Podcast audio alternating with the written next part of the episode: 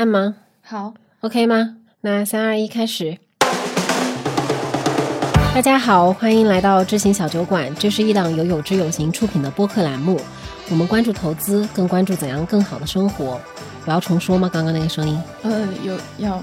我我我觉得你的声音可以稍微的，对你这样有点像念稿，我刚才听有点困。大家好，你你你你楼影，你不是这样的人。我之前我之前录的都是这样的，就是我这一段录的就是比较平凡，对，你就非常新闻联播，就不要了呗。OK，那重新来吧。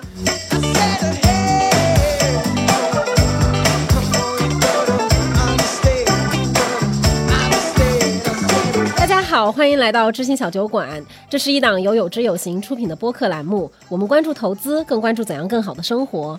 今天是二零二一年的十一月三十号，我们先为自己鼓个掌。听到这里，有一些朋友可能会很莫名其妙，就是为什么十一月的最后一天我们会这么开心呢？就是因为我们在十一月刚刚经历了一场艰苦卓绝的挑战赛，是成功人士日程挑战赛。那我们请主要发起人李雨白女士给大家介绍一下，为什么会有这样的奇怪赛事。对，大家好，我是有志有行的挑战设计师雨白。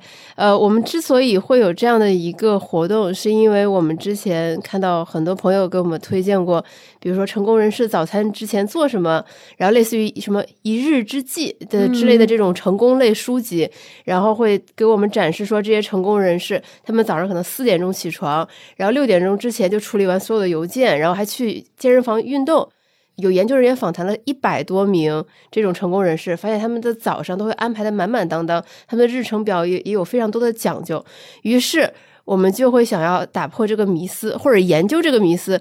如果按照成功人士这种日程来生活，是不是我们离成功就可以更进一步？嗯，我还想补充一下，就是我们最近的，就是像你说的这样成功人士早起日程，在我们身边就有，就是之前在我们小酒馆做客过的陈博士啊，对对吧？可以跟大家说一下，他就是为了不挤那一个早高峰通勤时间太长，所以他一定是在。八点钟之前还是他七点多就会出门，对，这样的话他就是最短的时间到达这里，然后免去了通勤的时间成本，就开始工作，然后晚上也相对会比较早的休息。是的，他大概十点就会上床睡觉。呃，当时陈默博士这样说的：他来到公司，因为没有人嘛，他就可以比较安静的处理自己的事情，然后在通勤的过程中，他就会安排好自己一天的工作，想好自己的优先级。就是两个字，就是效率，而且就是人家也有很充分的休息，所以我们就决定说，那我们也可以，或许我们也可以，对，或许我们也可以怀着这样的心情，我们在十一月份就开始了这样一个成功人士日程挑战。我觉得我们每一个人可以先轮流说一下，就是自己挑战的分别是什么，以及先直接说一下结局吧。彤彤先来，好的，嗯，我选的是。创造力挑战，然后参考的是村上春树的一天，基本上有几条就是挑战的标准。第一个是六点半早起，十点半睡觉；第二个是每周五跑；第三个是写手账。我我的挑战结果是这样的：早起二十天，跑步只有八天，嗯，然后那个手账的话是三十天的满勤。对，这是我的一个结果。基本上的话，我我自己还是比较满意的。嗯，好，那小杨呢？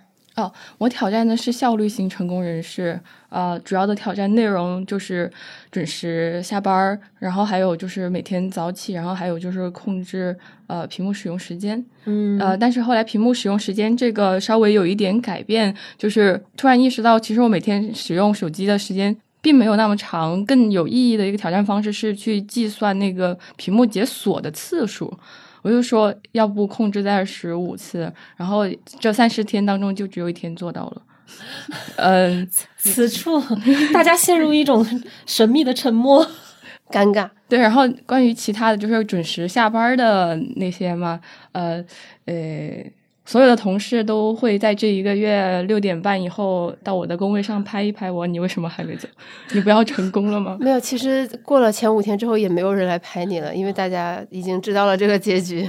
对，我还给你拍了一条就是永远能够存留的视频资料。对，自从我们开始这个挑战以后，就是同事们的爱好之一，就是每天早上看看编辑部有没有到，然后下班时间看编辑部有没有走。嗯，对，这基本上就是我的挑战结果了。嗯我愿称之为高利贷式挑战。为什么是高利贷呢？呃，就是高利贷这种东西，你欠第一天你不会觉得有什么，你觉得还能还，但是这个就是欠的东西就越滚越多，然后你就整个放弃了。那么这个问题就来了，为什么第一天就要开始签呢？这个是我们后面要讨论的问题。我觉得现在的我已经开始就是脚在抠地。这期播客的开头就已经被我必须得跟听众朋友们去描述一下小杨刚刚回答这个问题时候的姿势。他就是一只手非常用力的扶住了自己的额头，尽量让自己的额头能够抬着头回答这一 这一段话。就呃我还要再说一句，因为我们两个刚好坐的椅子是矮一点的嘛，然后我们看着你就好像你们两个在审判 我小杨一样，好逗。不是，我们这些目标是到后后面小杨就不是扶额头，而是掐人中了。好的，那我们就开始下一个雨白呢。呃，我抽中的挑战领域是表达，然后我选的对标人物是罗振宇。呃，我基于他的生活习惯，我选了三条挑战任务。第一条是每天早上九点到公司，呃，第二条是每天像他一样输出六十秒的音频，呃，第三条是每周输出一条八到十四分钟的一个长音频，就是这样的一个纯表达式的一个挑战。那么整体结果来说的话，呃，有一天是我打车打到了之前的公司，导致我没能九点到公司；还有一天堵车，还有一天就是今天。今天为什么会迟到的原因，我觉得我可以后面讲。呃，其他两项是全都完成的，所以我整体还是对吧？编辑部最后的良心。好，现在压力来到了我这边，就是我为什么要在雨白后面去讲我挑战什么呢？大家好，我是楼楼，我抽中的挑战领域是运动，然后我选择的对标人物是李娜。那挑战有三项嘛，就是第一，我要十点钟准时到公司开始一天的工作，因为李娜是就是热身完了，就是体能训练完了之后，十点钟开始训练网球。第二条就是、呃、P.S. 李娜是八点到训练场。雨白好魔鬼。第二，哎呦，我不尴尬，尴尬的就是别人，我不尴尬，我不尴尬。好，开始。第二条就是我要在十点钟到公司之前完成一个小时的运动，然后第三条是学习一项新的运动。那我的挑战结局呢，就是 N A。你那个十点之前就是运动一个小时，你有哪一天是完成过的吗？我之前是我前面几天是对，像骑车啊，然后包括我忘了，我可以回去翻翻我拍的那个视频。但是就是我试图在好几种运动里面去找什么东西是比较适合在十点之前完成的，然后发现只有睡觉。那个白棋应该再来一遍。对，但是我有一个额，就是我的这一个就是稀烂嘛。学习新的运动，其实有开始在学打网球，已经请教练，就是每周至少一次的课程，然后也请了另外一个我们的同事陪练，也是每周一次。那总之呢，就是将将就就、勉勉强强吧。嗯，我我想先赶紧的，就是给大家颁一个奖啊！我就这么糊过去了，就没有，我跟你讲。第一趴真的，我坐到这里我都觉得很尴尬。为什么我们这么熟悉的四个人在这里却觉得很尴尬？我觉得像这种，你知道吗？就是自己节奏，以后咱就不要再有了。呃，我们的尺度可以这么大吗？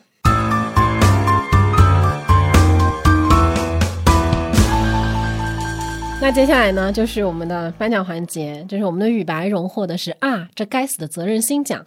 哦，鼓掌。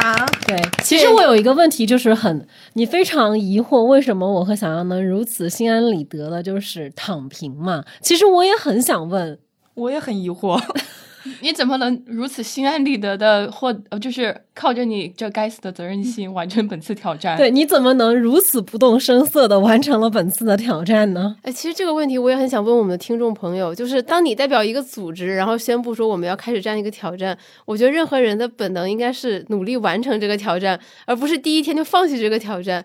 有小杨和楼边的存在，让我开始怀疑我自己，我这么认真是不是？这一切真的值得吗？对是我的人生是不是过得太认真、太严肃了？我是不是太有责任心了？你知道这一个月我一直在怀疑我自己，导致我的打卡也很不快乐。因为我看到他们完全不完成这个挑战，他们过得非常的开心。这个致辞太真实了，有一雨白现在就是更尴尬了。然后我我一定要我觉得我们这个就是真人秀啊，就可以。对我，我一定要补充一句，我觉得就是我和雨白是属于就是努力完成这个任务，然后我发现楼楼和小杨就属于出戏组，就是赢不赢不是关键的，但是一定是在播客中非常非常出戏的。今天我只是想安安稳稳做我主持人的工作，一切的这个光环都请照到我们的小杨同学身对上。对，这个我还要再补充一句，为什么我这个奖叫啊这该死的责任心奖呢？是因为之前我是真的本着非常困惑的心态请教了小杨同学，我说为什么你从第一天就开始放弃，第一天就没有准时完成工作，且没有准时下班？于是他把那一天小宇宙首页的推荐播客截图发给了我，有一条播客的标题叫就叫做啊这该死的责任心，他说把这句话送给你。大家体会一下我们编辑部内部的一些听听众朋。友们，你现在理解就是管理就是九五后、零零后员工是有多么 多么辛苦了，多么辛酸。我真的来到了真的这里我们我们的话题快一点吧，这太尴尬了。对，好，那我们接下来给彤彤颁奖啊，就是原来还可以这样讲。对，对，请发表你的获奖感言。其实我预期的是，我觉得我的跑步应该能做得很好，但是谁知道北京不是大雾霾就是大风，偶尔天气好吧，我又有有点想偷懒，所以其实我跑步没有完成的很好。但是呢，我手账其实是当时呃，就是抽到了那个创造力嘛，我就说那就搞一些有创造的东西吧。我想了想，手账这个事情可以来做，然后我就发现我手账越画越开心，然后画到最后我就开始画画了，就真的一个手残党开始画画了。然后我就会觉得，就是原来自己还有这样的可能性，所以我得的奖就叫原来还可以这样讲。哦，这个真的是要夸一下彤彤。就是首先，我觉得画手账的这个想法就很有创造力。我们在过去的三十天也是看着彤彤越画越好，包括他后面画的那个漫画，可以当做我们半个设计师了。对，我们就很希望什么时候我们编辑部四个人头像就都换成彤彤帮我们画的那个小小头像，等我学会，对就大家看着彤彤每天打卡手账，其实是我们后来一件很固定的快乐源泉，就因为他的那一个手账真的做的很可爱。对，每一天我们看了都会觉得哇哦，就是每天期待这个哇哦体验。对，哦，我我我还要再加一句，就是彤彤还获得了极客上那个手账圈子的什么美洲达人那个勋章。我代表本编辑部非常感谢雨白和彤彤完成了就是我们的这一个怎么说呢，就是尊严的站立。接下来就是要到了小杨的不尴尬奖，为什么是不尴尬奖，以及你的获奖感言是什么？嗯，就还是像我刚刚说的嘛，我这个是高利贷式挑战。然后最先的时候，我真的是有想过，也许一开始比较拉垮，然后对吧？后面就表现的很好，也可以反映也也可以反映一个月之类的进步。然后我是这样让自己不尴尬的。然后后后来呢，就是呃，特别是听了雨白，嗯、就是第十四期播客吧。就是说到一点，就是为什么我们想挑战成功人士的日程却无法成功，我就觉得，嗯，那既然我都不是成功人士，那我当然你就挑战成功人士的日程，可以就不会成功啊，然后就越发心安理逻辑得。鬼才。万万般想来都在我。然后李白的播客也让我不尴尬了，然后对吧？嗯，啊，就是原来是我的锅。然后 最后的这个，其实我们想说，就最开始我写这个不尴尬奖的时候，我觉得就是小杨，就是千千万万说来，他其实最强的就是心态嘛，嗯就就他赢在了我不尴尬。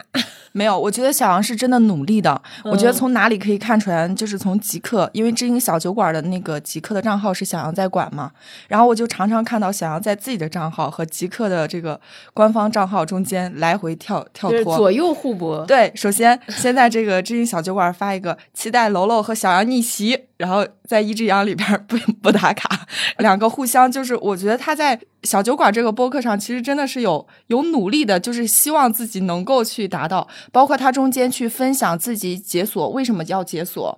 然后自己的原因改进啊，我觉得其实是有努力的，只不过后边没有逆袭成功。你觉得我你说的对吗最后这一句话，把你前面说的那一些都给打回去了。谢谢大家。好，那就是我给给我们楼楼颁个奖。对我给自己颁的奖呢，叫做国家一级废物奖，希望大家爱护我、保护我、珍惜我。哎，这个奖不应该叫什么国家一级退堂鼓艺术家奖吗？对，更准确。我还获得了一个，国务院津贴。我去，我还获得了一个就是响彻有志有行的称号啊，就是李白说我是一个不管走到哪儿都能自带台阶的女人。对，要解释一下，要解释一下。我其实啊，天可怜见，我还挺我最开始的时候，我是觉得我蛮希望自己能够去做到的，但实在是就比如说早起对我来说就已经非常难了，然后早起的运动就是在想象中它就 so easy 啊，但执行起来真的好难哦。然后我就开始去拍视频，就是有一些朋友应该也看过，我拍了五条视频，记录了我们挑战的过程。那在这个五条视频里面呢，我就会给自己解释，我今天为什么没有完成这一个小时的挑战，我今天为什么没有能准时到公司。就是我本来开开心心的想要拍视频，就觉得说，起码我运动可能没有达标，但是我也有表达力和创造力呀。结果雨白完全没有要买我这个账，他就直接看了视频之后就很默默的说。你为什么总是能走到哪儿都自带台阶呢？对，就是任何事情他都能找到合理化的方法，对，然后觉得哎，好像好像挺有道理的。是的，逻辑鬼才。真是逻辑鬼才。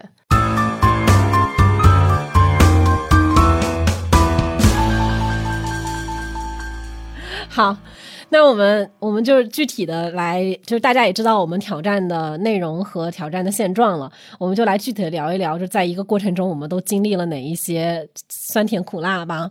我想先问一下大家，就是在我们设定这一个挑战内容的时候，就是你们的预期是怎样的，然后我们的现实是怎样的，就中间最大的对比是什么，以及包括你们在中间心路历程有没有什么就是变化？就比如我一开始的时候，我是真的觉得我对。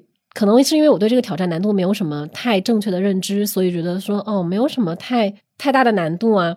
但其实后来我发现，我不是对这一个挑战难度没有正确认知，我是对自己也没有正 正确的认知。就是我我确实是还挺难做到的，而且我甚至当时脑子里都有一个就是云淡风轻，就是我当时一个月前想象我们在这里录播客，就是对吧？就是轻轻松松，对，就是就是八月份挑战的时候，你那个就是一切都易如反掌的那个感样子，对。但其实我整个过程就经历了个非常迅速，从 what 到 why，就是一开始的时候，就是我为什么要追求这一些呢？就是到第三天的时候，我就已经开始了，这一切真的值得吗？然后到后面我就这样为难自己吗？对我一开始就开始产生了动摇，之后我就很挣扎。为什么挣扎呢？因为雨白和彤彤都还很支棱，然后就我就想说，为什么人家可以做到，而我做不到呢？我就会开始陷入自责和自我怀疑。后来你知道吧，物极必反，人的情绪这个反弹就是弹性，就是非常神奇。我就开始弹回梯子来了，梯子不是台阶来了，台阶来了，可以，到时候你有台阶的时候，这个背景音就安上。就是咔咔。然后我就弹回来了嘛。我就是说，哦，那我为什么非要去做呢？我为什么一定就是对吧？就是你对这一个结果的设定和这一个认知开始了更深层次的挑战，最后就是不干了我。我真的想问一下，那你当你想不干了，你会不会想怎么跟大家说？你知道吧？不会很尴尬吗叫做“没那么好，没那么坏，没那么重要 嗯，understand 对。学会了。”。好，那小杨呢？对，就这一个月下来嘛，就如大家刚刚听到的，就是我的全全线拉垮。但其中有两天，我对自己这个成功人士的人设特别有信念感。就有一天，我就一直用帕金森法则要求自己。帕金森法则呢，就是你会在你自己心里面给这个任务设定的时间完成那个任务，然后你一定是会穷尽那一个时间的。就比如说，雨白说，呃，大家想一个标题，然后我就跟自己说，我二十分钟之内我要想五个标题，然后我就会在二十分钟之内想想到五个标题，而且真的是就用尽二十分钟，呃，是发生过的，真的发生过你。想说什么？就是大家真的看不到这中间的眼神来回，太精彩了。然后我就想说，那一天我就感觉特别的好，我就真的觉得，哦哇，我这个成功人士挑战要有戏了，因为就是你看我用这种各种奇淫巧技，我我可以让自己就是准时完成任务耶，然后就很开心，对吧？然后第二天我就也是给自己在小本本上面写的，我说我今天要写完这个采访提纲。但是我就觉得，可能当时就没有这种 信念感的，我就没有办法在那一天之内，就是呃，我自己给自己设定的一个时间内完成这个任务，也许是不合理之类的吧。Anyway，就那是一天成功的一天，嗯，这样的一天真的发生过吗？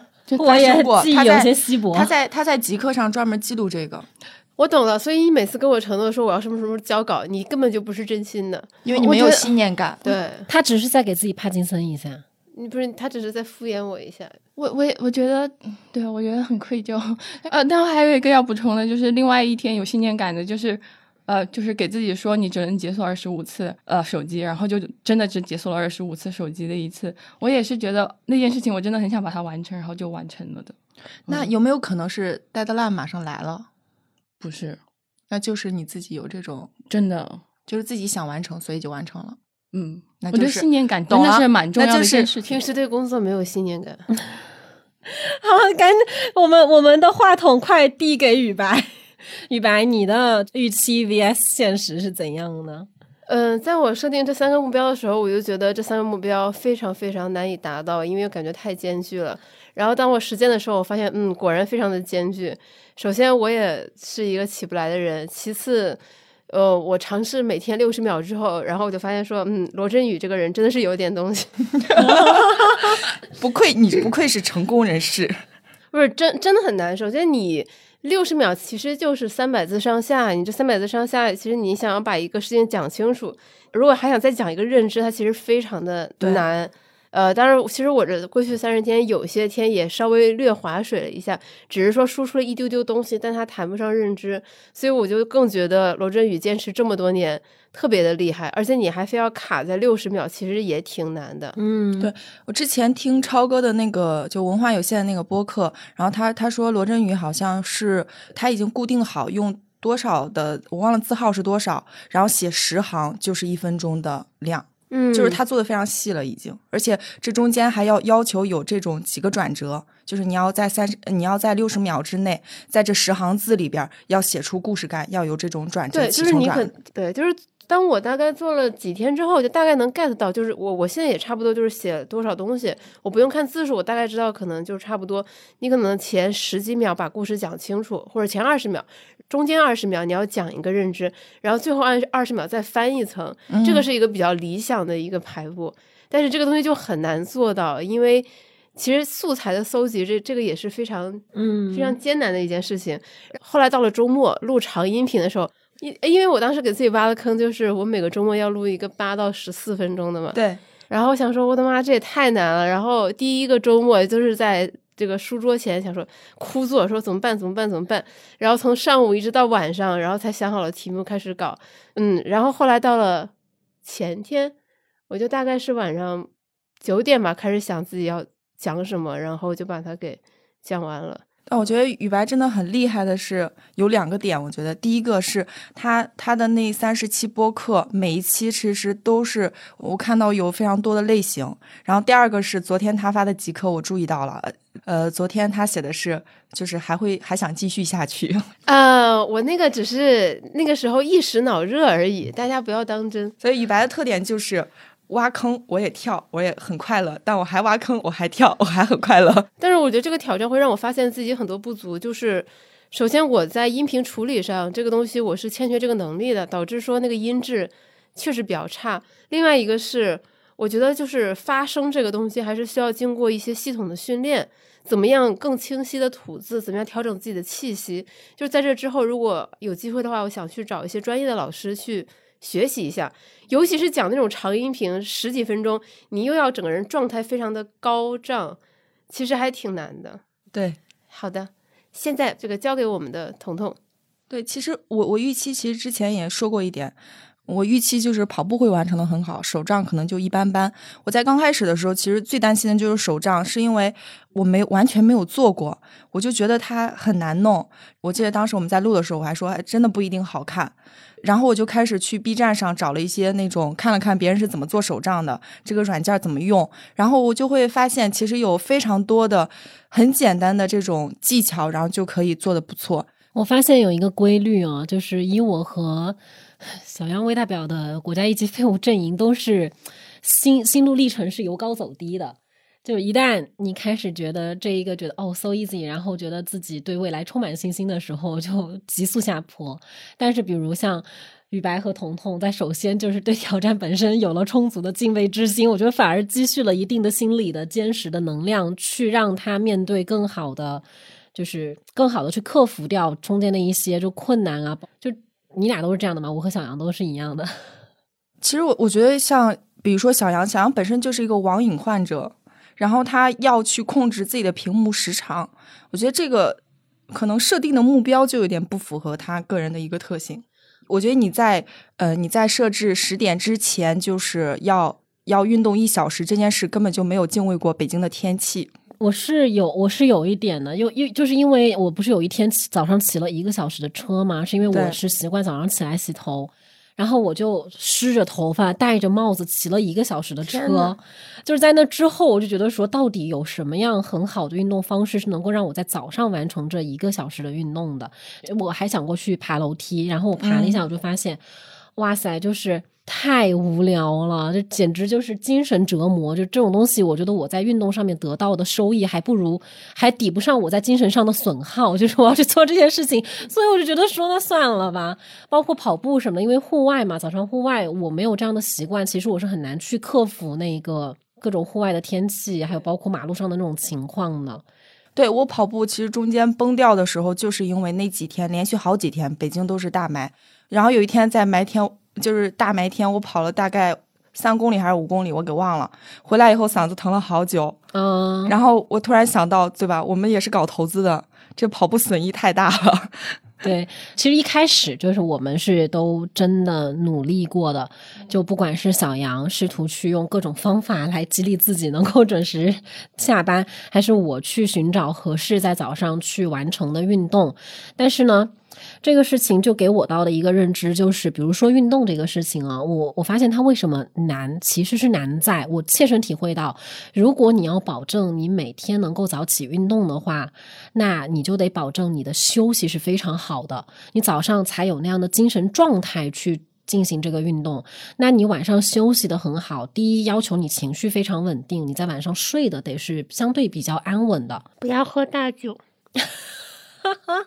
好的，我我接着说，然后第二个就是你的你的日程要相对的比较节制一点，就是你该什么时候睡觉就要什么时候，就不要喝酒熬夜，要有克服这一些诱惑的心智，你才能相对比较好的去完成运动。就是虽然运动只是一个运动，它体现的是一个人的自我，其实真的是一种自我管理和情绪稳定。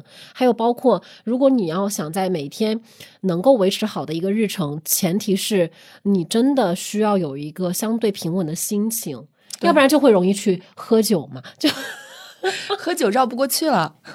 想来想去，就是工作导致情绪波动太大，以至于要去喝大酒，从而无法运动，逻辑闭环。起码这是我在努力的过程中的一个切实体会，就是运动只是一个表面，但它其实对人的要求是更深入一点的。嗯，我想问一问你，就是早起对你来说难吗？嗯。众所周知，有志有行起不来，以及迟到人士，就是我嘛。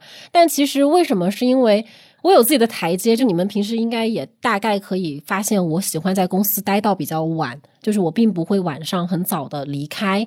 所以其实我的整个生物钟是相对比较晚的启动，但是我也会就是结束的比较晚。它是我一个整整段的时间。如果早起的话，其实是要我把整个生物钟往前挪，就是我得在什么。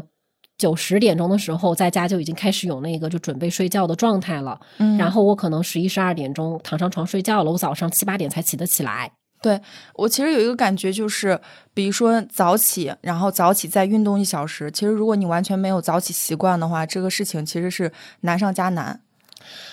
你等于说是给自己的难度上面又加了一个难度，它就会更难。而且为什么我会有这样的错误认知？是因为就比如说我在早一点，我大学的时候是六点钟起来跑步的人，而且我最长的时候一个人起来早上跑步跑十七公里，然后巨爽。然后包括我在，就是我在上海的时候，其实是每周练瑜伽会四到五次，而且因为我们是两点钟上班。对，其实你还是从我的印象里，我觉得你是一个挺爱运动的人。就是两点钟上班，所以我上午一般都会去上一到两节瑜伽课。我对自己的认知还停留在以前嘛。但是其实我来北京之后，各种方面的原因吧，就因为我我不喜欢就是去走远路去运动，然后周边也没有什么太合适的，就也没找到什么特别合适的老师，所以其实我在北京这一年多是完全没有运动的。就是我整个的现在的情况和我对自己的认知有一个很很长时间的脱节。那其实他对我的一个反馈就是我我在这个挑战中很好的调整了对自己的认知了，以及我虽然没有运动成功，但其实我早起的难度降低了很多。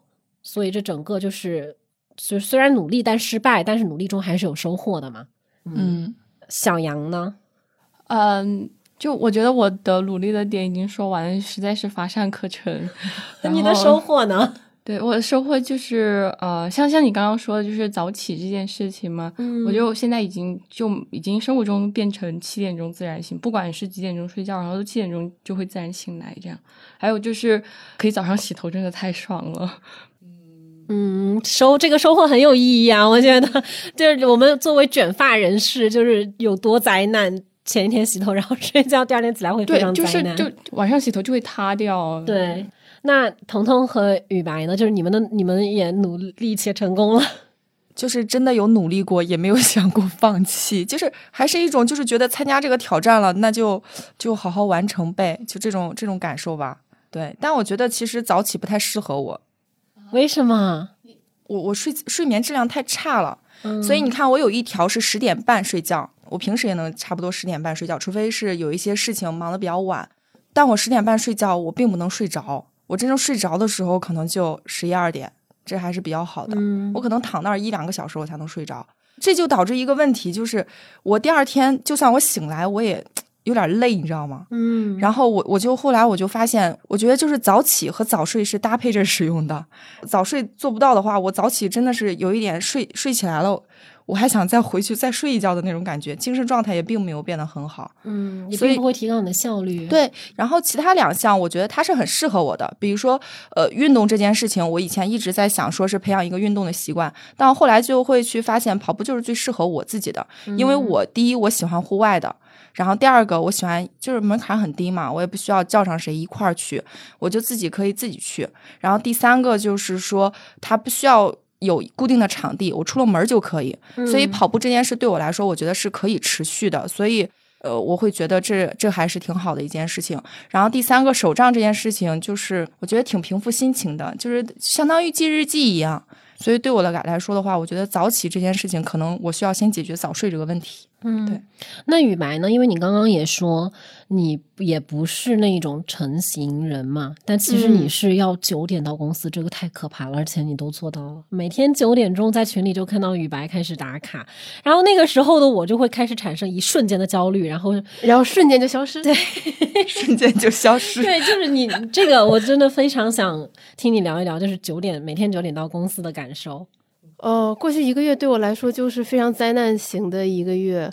首先从十一月一号我都记得很清楚，我大概凌晨一两点才出差回来，然后就只睡了四五个小时吧，就得就是为了完成我九点到公司的这个任务。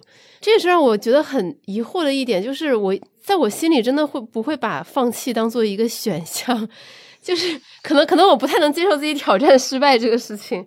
呃，这我觉得，我觉得这个东西也无所谓好，无所谓坏吧，只是个人选择而已。然后中间，谢谢玉白。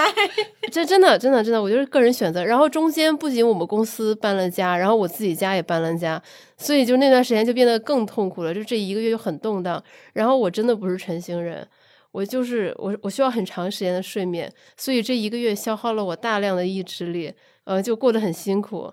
那你在这个录播课的过程中，有没有就是收回一些这种快乐，收获一些？呃，我我觉得收获就是把以前自己的一些，就是大脑中的一些小火花、小灵感，把它变成了音频记录了下来。嗯对，就是以前可能有个东西，你会觉得说，哎，这个东西还挺值得写一写的，然后因为懒，所以没有写。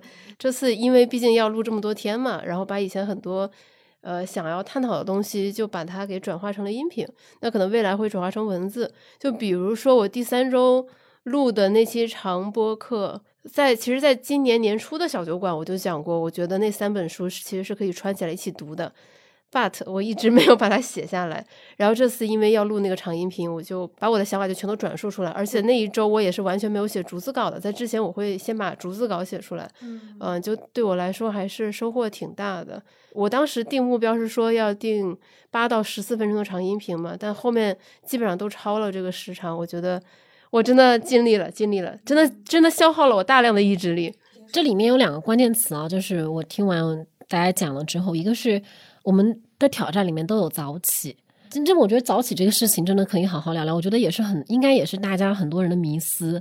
第二个关键词就是意志力，就是当你动用了你的意志力的时候，就比如说雨白他完全无法理解我为什么会选择放弃，或者为什么我的选项里有放弃这一个选项，是因为。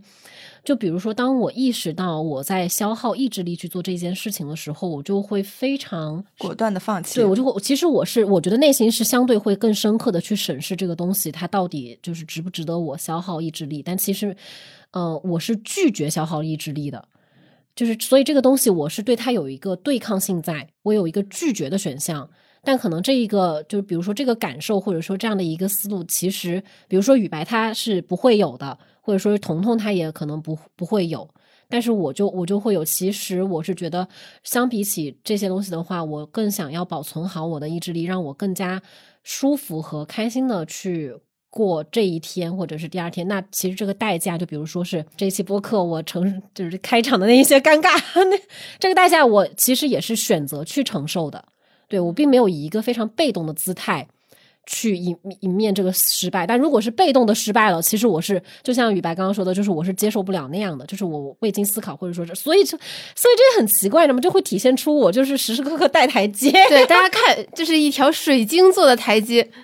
哎呀，好吧，我们可以回来聊聊那个早起的是，就是我们都有早起，然后且我们其实都挺痛苦的嘛，就是听下来，但是但是所有的成功人士，你你不管是。就是看多看少吧，就印象中啊，就印象中对成功人士日程就是绝对的一个共性，就是早起，然后早到那种天还没亮，什么四五点的也大有人在。然后我就会说，哦，如果我不是成功，如果我未来没有成为一个所谓成功人士的话，一定是因为我太爱睡觉了。就比如说我如果一天睡睡少于八个小时，我是会明显的就会有点不开心这样子。然后我之前有有一位同事，就是他就是不需要太多睡眠，所以我一直以为啊，你们可以帮我破破除一下这个迷思。就我一直以为，如果你要成为一个成功人士，你真的是天生的少觉。嗯，是是这样的。好的，这个这个对话应该还怎么继续下去？好吧，那那我这 这这个这个是真的是现实中存在的，很多人真的就是睡四五个小时，他就精力非常充沛。对，这个是一种天赋，但也有人是需要睡比较长时间，比如说像。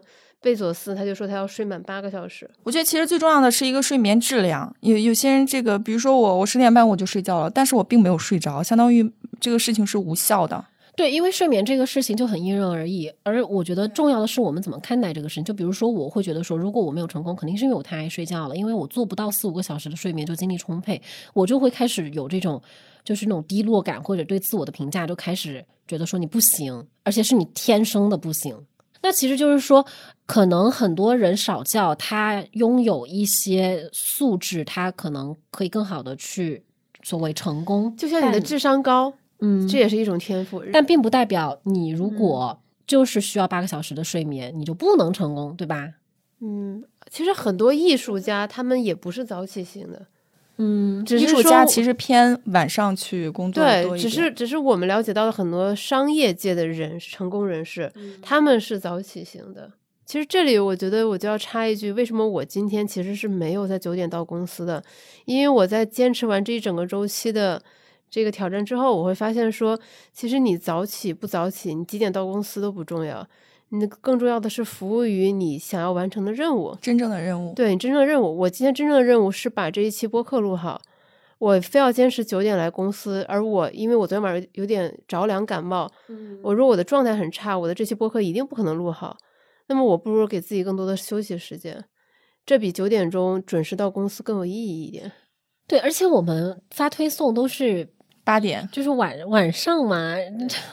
如果我有我有能力选择好，我每天早上给大家，或者说每天中午给大家去发这个推送的话，其实相对而言，我的生活中可能自然而然的就跟随这个工作的重要的时间节点就往前挪了。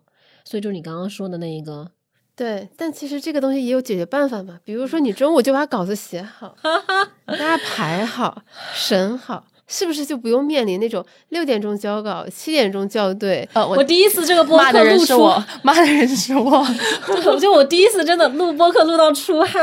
我想，我想请听众朋友们听完这期播客以后，对我们真实的工作状态有何感觉？请大家打在那个留言区。难道不是闻者伤心，见者落泪吗？对，咱们也录了挺久了，我从来没想过跟大家录我们这一期播客能这么尴尬。啊，尴尬吗？我我倒没有觉得尴尬，我就觉得我都我都在底下抠出三室一厅的。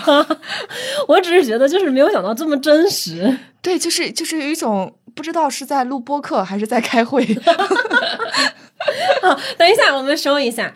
那我们回来就是从开始到放弃嘛，就是有没有就这个问题，我也不好意思再问雨白和彤彤了，我就问一下小杨，就是你是坚持到什么时候开始出现了放弃的念头，以及觉得自己第一次，你有有可能你会觉得说我第一次那不叫真的垮掉，我只是在准备。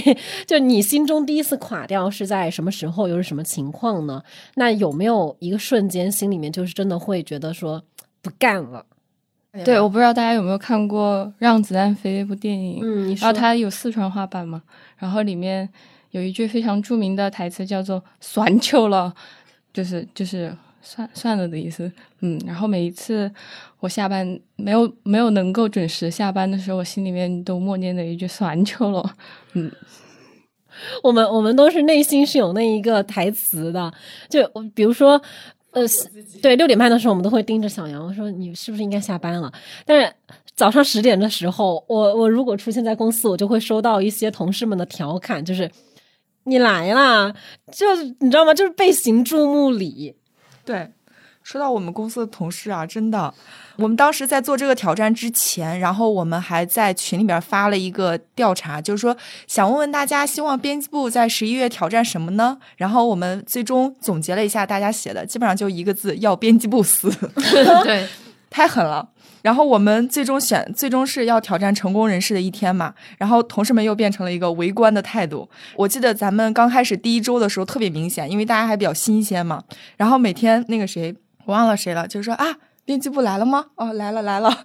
就很无语啊，对，嗯，然后也想跟大家分享一下，就是我那天其实没在，那天我十点钟没有到公司，但是我已经看到大家在分享，就是梦妍想要支持我们把挑战坚持一年，就那是什么情况？他就是说，因为梦妍每天都来很早嘛，所以他其实一直有默默观察我们这个挑战情况。然后有一天就非常热情的发出邀请，说我愿意支持你们把这个挑战延期到一年。他他他想怎么支持呢？精精神支持，我觉得也可能是精神支持。对，好吧，就我们说完同事嘛，其实我还蛮好奇的是，编辑部这一次又开始挑战了。那各位的亲朋好友在最开始得知这个事情的时候是什么样的态度和 和看法，以及有没有给到你们什么强力助攻啊？我男朋友会拿这个东西来调侃我，经常晚上说：“你这个录了吗？对吧？是不是又没有录完？”然后我就云淡风轻的说：“已经上传了，打完卡了。”我对象是每天晚上会问我画完了没有，画完了赶紧睡觉了啊。然后，然后每次我画完画以后，我说看是不是还可以，就是第一个欣赏嘛。我说你看，你觉得加一个这种背景好看，还是不加背景好看？就变成了一种讨论的氛围。明白。他会表扬你吗？他就觉得还挺厉害。有一次我忘了，好像是不太舒服，然后我说：“哎呀，今天手账没时间画了，你要不要帮我画一下？”不不不，不能作弊，就跟上次一样。真的很，就大家但没有没有什么表扬了，我们家真的没有不存在什么表扬这件事了。他说：“嗯，不错。”然后继续打自己的游戏、哦、或者自己忙自己的工作我。气哭过，因为怎么了他觉得我录的音频很烂。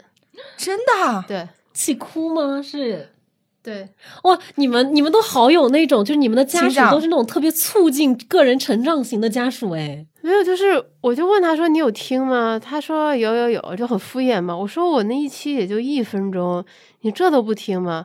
然后后来有一天说：“哦，我听了，但我觉得你这个东西不怎么样。”嗯，那你没有？哎说实话，这里我就都有点生气了我。也有点生气，我也有点生气听这一句的话，你哦，就是 就好生气哦！台湾都从四川到台湾，小杨，小杨突然神经了。我这我是我刚刚的反应就是，咱们再来一次，雨白还有没有这个家属，我都觉得很难说哎。你应该把这句话放给他听。嗯，好，行吧，我们我们可以说一说，就是通过这一次挑战，你们有没有看见更真实的同事是怎么样的，或者更真实的自己是怎么样的？嗯，因为这个，我就觉得咱们可以好好说一下小杨同学嘛。哦哦，彤彤，你看到真实的我了吗？我其实还挺好奇，想问一问，因为小杨当时抽到效率挑战的时候，我其实有一点鼓动他说可以尝试一下准时打卡，也准时下班嘛。因为当时我记得就是有时候推送嘛，我看你每个周三推送很痛苦，所以当时我就想说，那小杨是不是可以趁着这个挑战，然后尝试一下准时下班这件事情，是他对他是不是合理的？因为有时候会看到你可能到。周三一天，或者是晚上，或者周二的时候，你就开始焦虑这件事情。回家以后，我看你有时候也在忙工作，所以我就想说，那这个事情是不是适合你？这也是我今天其实挺想问你的问题。你觉得适合你吗？你说当效率型成功人士，就是或者这么来说，准时下班这件事情，或者说呃工作和生活适度的去分开。比如说，我就在上班时间把我的任务完成，下班以后我可能就不会去想工作这件事情了。对你来说适不适用？我希望它适用，但是就就这一次挑战的结果告诉我的是，我还需要再努 努力吧。嗯，那谁不想准时下班呢？对吧？那但 我觉得你就是不想准时下班，这就像《被讨厌的勇气》里面说的一样，你不改变现状，一定是这个现状对你来说是最优选择。这段沉默也可以留着。对，然后我在下面也有写一段嘛，就是，也与其说真的去照搬就是成功人士的日程，或者是给自己定立一个也许在现阶段不太合适的一个目标，呃，可能更更重要的是去思考一下就真正的问题所在吧。比如说，我觉得这一次调这一个月里面，我我也一次又一次的看到了自己身上的一个缺点，就是我我不愿意求助。就是我工作上面，我觉得能的确有可以求助的地方，但是我没有说，呃，然后也觉得非常非常难说出口。然后我在想，嗯，也许某在某一个时间点，然后我提出，呃，我这儿可能需要一些帮助，我的生活会好很多。这个有没有说到大家的？就是我听了觉得还蛮感动的。对，因为因为其实我原来在工作中也常常会出现这个问题。我觉得求助好像。是一种无能的表现一样，就觉得是自己失败的一个特征。但后来其实就慢慢意识到，就完全不是这样的。因为其实最终大家需要需要得到的是那个结果。那在这个过程中，如果我们有什么问题，其实每个人都可以去问。那其实就是合理利用你身边的一些资源也好，一些可能性，没必要就是自己一个人在那儿死磕。对我想到那个《男孩、鼹鼠、狐狸和马》里面也说嘛。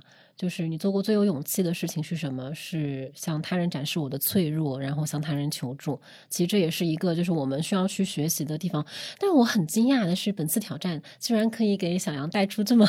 有深度的，对我觉得就很，就是让我感突然感觉到了一种，就是很小杨成长了。不是，倒不是说小杨成长，是嗯，我们做的事情，它其实永远我们获得的，好像都不是我们预，就是总不会是我们预期的那一个东西，对吧？是哦，对。然后就是怎么说呢？这这一点也也是通过对大家的观察，就特别是这一个月里面的观察，我就在想，哎，这三个人为什么？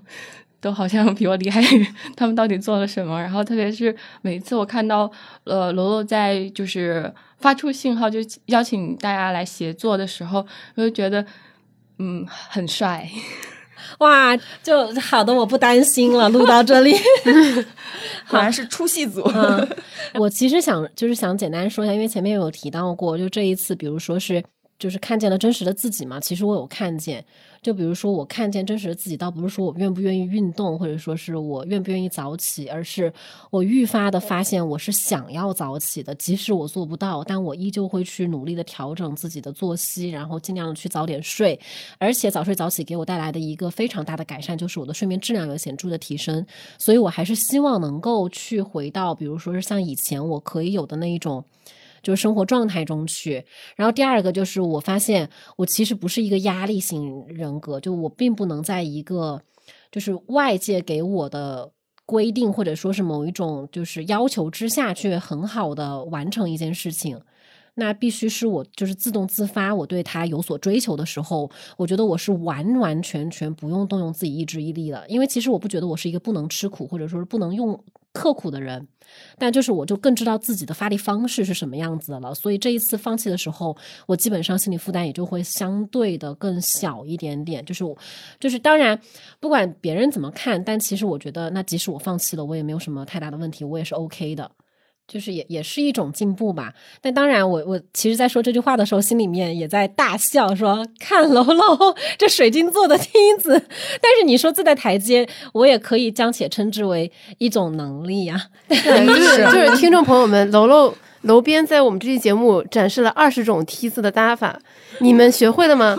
你们学废了吗？对但我觉得就是像像雨白或者你们啊，就是也能够看清我是这样，就我是这样的人，就是我不是那种小鞭鞭型的人，就是你拿小鞭鞭抽我，我是肯定我是会抓住你的鞭子，让你不要再抽我了。但如果是就是是我们要是抽你，你就立刻躺倒 也是然后耍赖，开始大哭。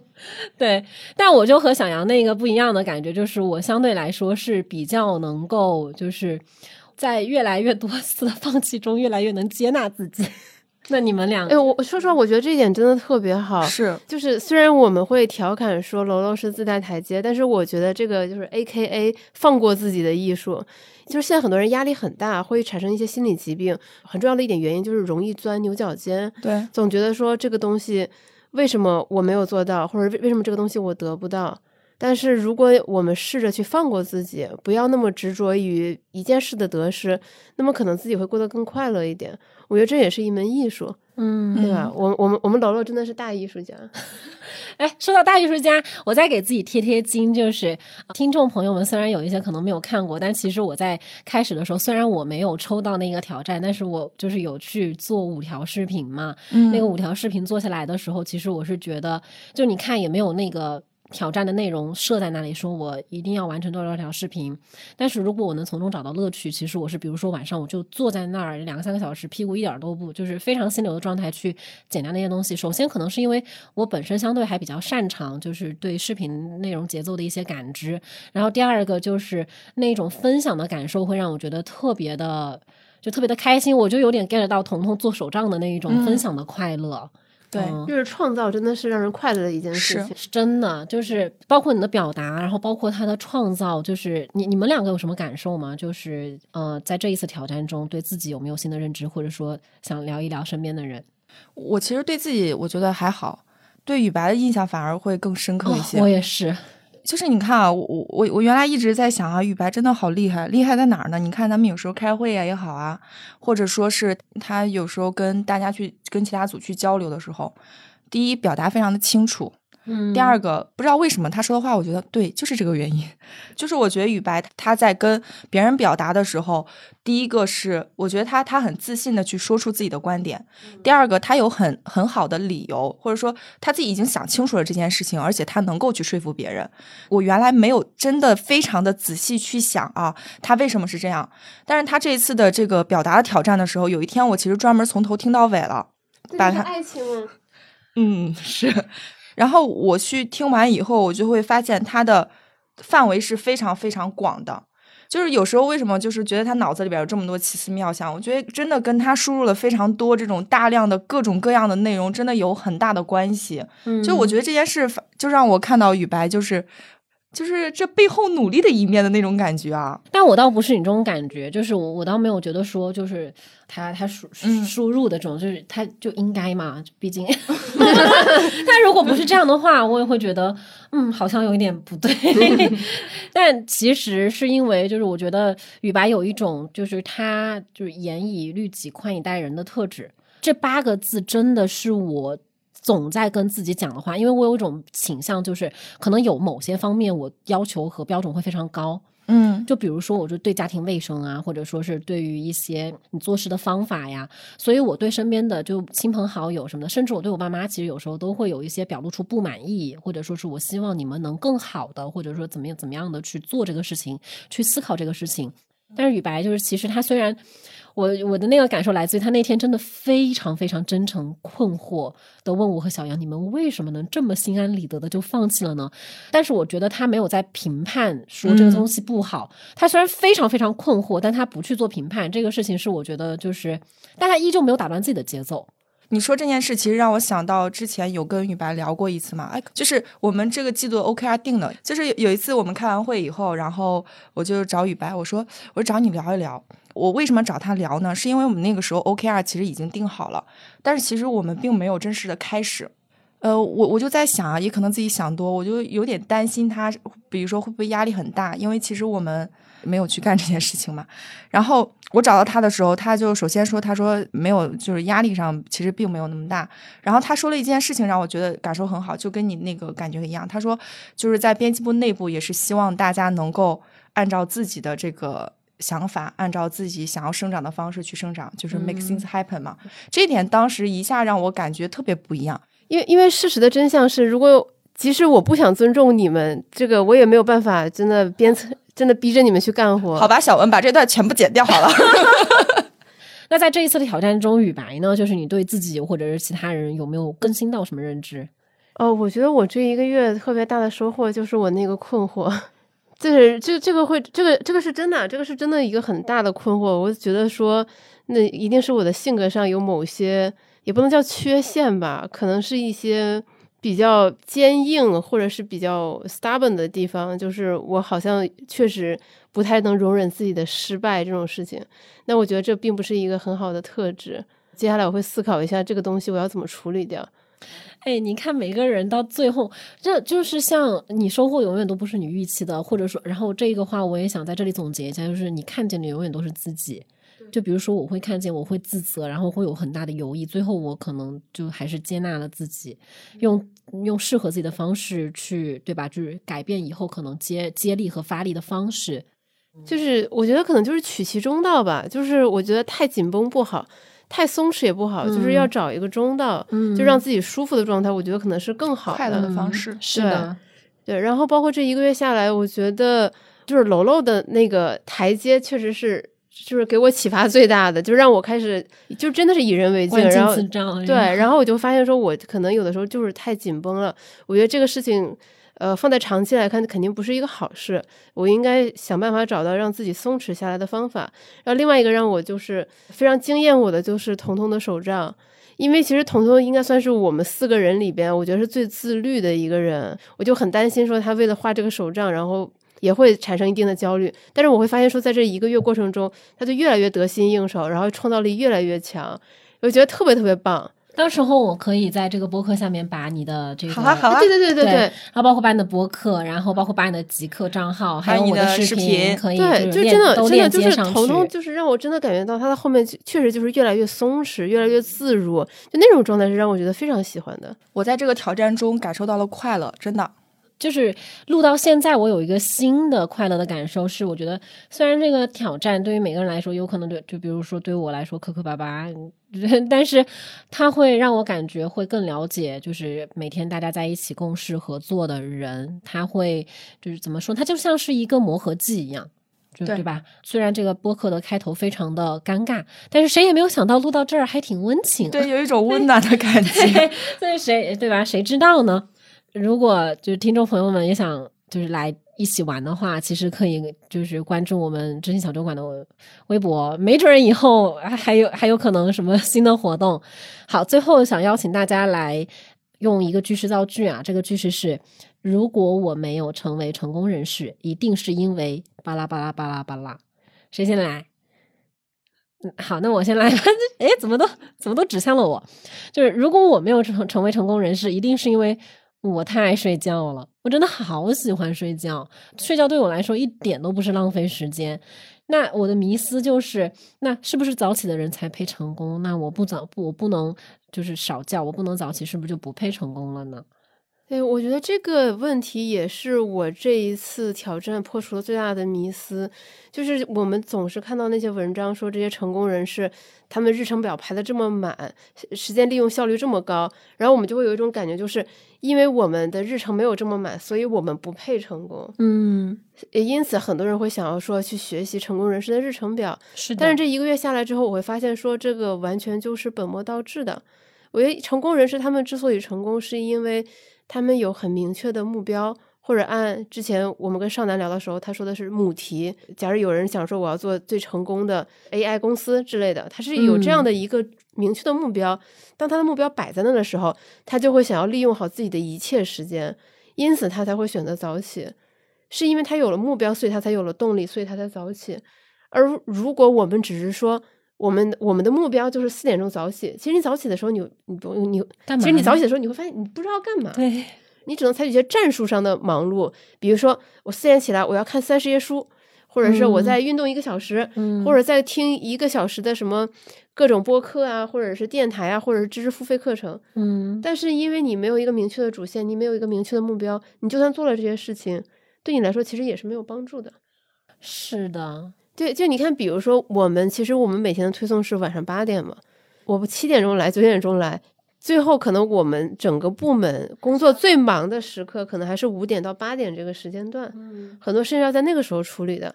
然后因为这个月我们四个人其实都有相对比较早起的这个任务，我就会发现到了三四点之后，我觉得我们四个人精神都稍微有点萎靡，真的，真的，我一中午吃完饭更困了。对。我觉得更根本的问题是，你要想一下一个真问题，就是你究竟在追求什么？嗯，对。所以我造的剧就是：如果我没有成功，一定是因为我找到了自己的天命，而且这个天命和世俗意义上的成功不一样。嗯，可能我的天命就是做一个图书管理员，可能是一个种花的一个人，但我的这个天命可能跟世俗意义上的成功，比如说有钱有名不一样。我如果是这样的话，那我觉得那个时候的我应该很快乐。嗯，其实这个你又带出了一个问题，就是对于成功。对于每个人的意义到底是什么，真的不能一概而论。即使我们在录这一期播客，而且我们在做这一个成功人士日程挑战的时候，我经常会心里觉得好笑，说我们总是在以反讽的形式来进行挑战。用三千块钱来挑战的时候，就是以一个反正他不可能完成，也没有必要这样去刻意要求自己。（括号只有楼楼这么想 ）然后这个成功人士也是最终我们找到的那一个对于自己来说舒服的、快乐的，就是所谓那种成功的。意义都是不一样的嘛，对吧？那像小杨呢？呃，造句。如果我没有成为成功人士，那一定是因为我不相信。呃，怎么说？就是我觉得这个和雨白的一点有一定的关系吧。很多人没有成功，或者是在挑战当中有一些阻力，或者做事情的时候有一点阻力，呃，其实是说明他的一件事情也许。不是他真正应该去做和适合他的事情，他自然在当中是会缺乏信念感的。嗯，让我想到那本书，就是还蛮颠覆我金钱观的，就是《有钱人和你想的不一样》。虽然这个书非常书名非常成功学，但但它里面有一个理念，就是如果你心中的一个蓝图，包括你的意志，它确实是指向赚钱的，你就是真正的想要去赚到这么多钱，其实你就是能赚到的。所以就是说，那个成功就是你不相信，或者说是你并不承认所谓那一些更片面化的对成功的解释，然后你并没有真的去追逐它。那就像雨白刚刚说的，就比如说你不准时下班，有可能是因为你真的并不想 准时下班。对不起，不愧是你。嗯，好，我我闭嘴，赶紧通通接上。对，如果是我造句的话，我可能会是。如果我没有成为成功人士，一定是因为我心有杂念。对我之前看过一本书，然后书上有一句话，我觉得就是给我启发很大。他说：“如果我们的价值观是先要获得成功才得到快乐的话，生命的大部分将变成卧薪尝胆的过程。”然后这句话其实给我的感触特别大，我就觉得真正成功的人就是一定是很快乐的人。因为快乐，所以成功；无所求，才满载而归。这是我今年也是很大的一个收获，也是我在做这次挑战的过程中，就是我在画手账也好，我在跑步也好，我在画画也好，就整个过程中给我很快乐的一个感受。就是我并没有坚持的这个想法，我在这个过程中就很快乐，所以我会继续下去，就这种感觉。对，是的。嗯，那我们如何看待就是成功人士日程总是会被大肆渲染，包括总是有人这样前赴后继的去想要复刻这样别人的日程？因为人人都想成功，人人都想赚钱，就跟投资一样啊。我觉得这里有一个那个虚幻的自我幻想，是因为好像我这样去做了，我就能成功了。我觉得就是那句话，就是多数人为了逃避真正的思考，愿意做一切事情。对的，所以其实我我觉得就是这个成功人士日程挑战也帮我破除了这样一个迷思，就是其实你这样去模仿也并不会让你变成更好的自己，但它或许可以让你认清自己真实的样子是什么样的，以及就是刚刚彤彤说的那一个快乐的事情嘛。我刚刚想到的那一点是，就比如如果我一定要去追求三十天之后的成功，而导致了我无法享受当下的这个生活的时候，它未必它是真的成功。对。呃，包括很多人想要去养成运动的习惯，我觉得你只要找一个适合自己的运动，你你又真的可以去做到。嗯，那我们其实值得一提的是，我们这一次挑战就也有很多朋友们就是在群里面一起打卡嘛，然后大家都分享了自己每一天去做的事情，就还蛮蛮有收获的。就是如果有机会的话，就希望可以有更多的人来和我们一起玩，你们也将会看到更真实的，就更真实的每一个人吧。嗯，那最后我们都对十一月份参加这一个挑战的自己说一句话吧。小杨，我祝你未来成功；彤彤，我祝你天天快乐。这雨白同学，虽然你做的还可以，但是我觉得你可以做的更好。哇，我我看你怎么接雨白这句话。楼楼，你好好工作就行了。接上了没？介绍了。我觉得我们这次播客很成功的是从一个很尴尬的开场，然后到结尾又觉得有一些 有一些很很温暖的地方。对，就是很高兴在十一月的最后一天，我们能够如期将这一期的播客给录完。就在这里祝大家十一月过得很快乐，然后十二月也可以过得很快乐。好，祝大家十二月都变得更成功。好，祝大家冬天快乐，冬天快乐，注意保暖，拜拜，拜拜。